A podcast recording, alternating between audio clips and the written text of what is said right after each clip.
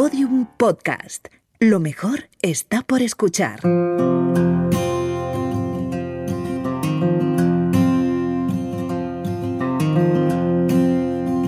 Si Sabina va andando al Prado, Benjamín llega de la misma manera al Pardo. Diferentes destinos para seguir un camino muy similar.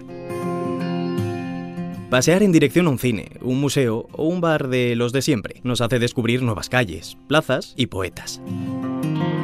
Bajo Oriente está José Bergamín, hombre sacado de un cuadro del Greco, y que no sabemos si Joaquín vio un día en el museo, mientras Benjamín recitaba sus poemas paseando por el campo. Cerramos los bares como buenos poetas y le damos el último trago a la 1906 desde ópera, en este episodio que cierra esta serie con el título Bajo Oriente, Bergamín.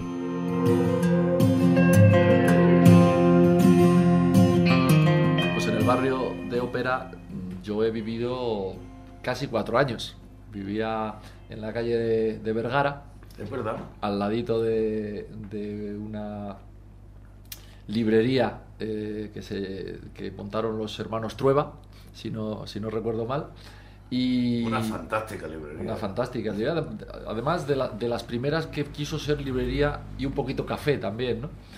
Y recuerdo con un placer enorme vivir tan en el centro de Madrid, cosa que, bueno, una temporada viví, pero muy poquito tiempo cerca de, cerca, cerca de tu casa, por la calle del Amparo, por cerca de Tirso. Y, y además, la primera película de Trueba pasa toda en la plaza de la ópera. Pasa toda la plaza de ópera. Bueno, es un gran placer vivir en un sitio donde uno puede ir andando al cine. A mí me parece un acto de civilización maravilloso. No, en las Rozas no puedes, pero yo desde mi casa puedo ir andando al Museo del Prado, a la Plaza Mayor, a donde me dé la gana. Yo puedo ir, sin embargo, al Pardo a ver un ciervo y tú no. O sea, todo, todo tiene sus A ventajas. mí los ciervos no forman parte. Yo prefiero una 1906. Entendemos con una 1906. Pero es verdad que el barrio, el barrio de ópera es otro de esos barrios de Madrid que se ha rehabilitado de manera extraordinaria. Yo iba mucho ahí con, con Rafael Alberti, porque él iba a ver a uno de sus amigos anteriores a la guerra civil, que era eh, José Bergamín, Bergamín, que vivía en una guardilla en la misma. en la misma plaza de ¿Sabes Oriente. quién tiene ahora una casa en la misma plaza de la ópera? Serrat. Serrat, sí. Y Nuria Spert también, la que Y- Pavía. Y Ángela Molina en la misma casa de Nuresper, de, Sí, de Serrat. Viven frente por frente.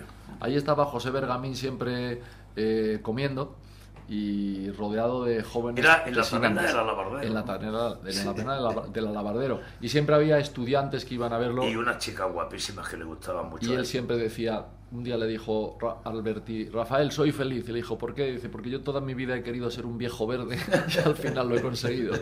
Bergamín, por cierto, creo, que es un escritor injustísimamente olvidado. Creo que es un... Para empezar, se inventó la generación del 27 porque fue uno de los grandes alentadores de ese, de ese grupo.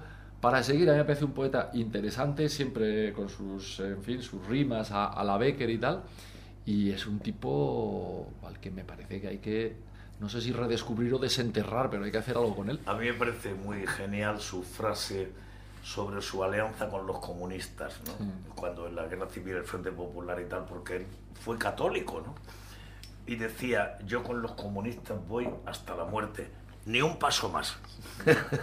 Él tenía, su padre era, era un congresista famoso como él. Los Bergamín no eran muy agraciados eh, físicamente. No, no. Eh, se casó con una hija de Arniches, por Él cierto. era un personaje del, gre- del Greco. Del greco, así, apasillado casi, ¿no? Y este, el padre, un día en el Congreso, un, un, eh, en fin, alguien de la oposición le dijo, mire, señor Bergamín, es que usted tiene dos caras. Y él dijo, ¿usted se cree que si yo tuviera dos caras iba a venir con esta al Congreso? Era muy gracioso, pero... Pues hay a ver que si leen la música callada del Lo toreo leí, de lo Bergamín. leí, lo leí. No Sobre- entiendo de toros, pero sí de buena sobre literatura nuestro sobre común toros. amigo Rafael de Paula. Sí, señor. Sí, señor.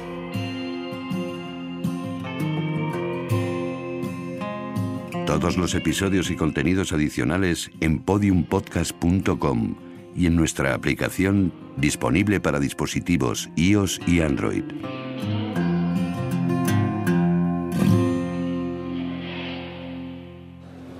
Joaquín Sabina y Benjamín Prado caminaron por los barrios más emblemáticos de Madrid.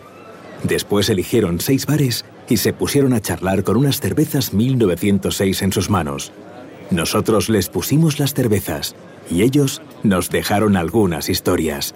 Ahora tú también puedes entrar en la conversación en cerveza1906.es barra historias.